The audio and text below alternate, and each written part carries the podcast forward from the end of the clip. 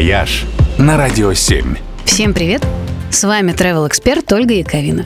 На этой неделе к небольшому, увы, списку стран, куда из России можно прилететь без пересадки, добавится новое, весьма экзотическое направление – Алжир.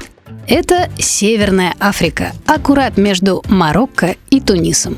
Здесь тоже мягкий климат с идеальной погодой с сентября по май включительно – Прекрасные средиземноморские пляжи, колоритная культура, яркая кухня и множество интересных достопримечательностей. Среди них древние мечети, старинные крепости, загадочные руины и пещерные города.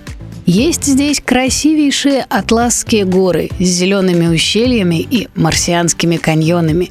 Есть минеральные источники, которые образуют причудливые соляные каскады и гроты – есть невероятная по красоте пустыня Сахара, и при этом почти совсем нет туристов.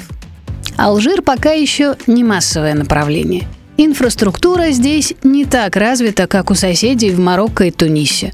Но и цены значительно ниже, и толп нет.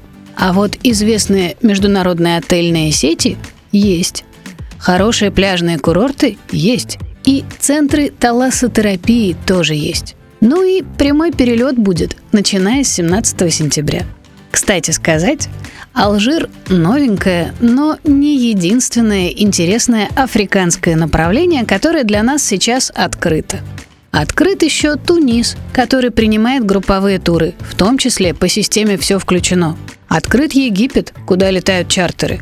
А еще прямое авиасообщение восстановлено с Эфиопией – еще одной невероятно интересной и малоизвестной у нас африканской страной. Во всех этих странах сезон как раз осенью и зимой, так что пора закрывать белые пятна на карте Черного континента. «Вояж» только на «Радио 7».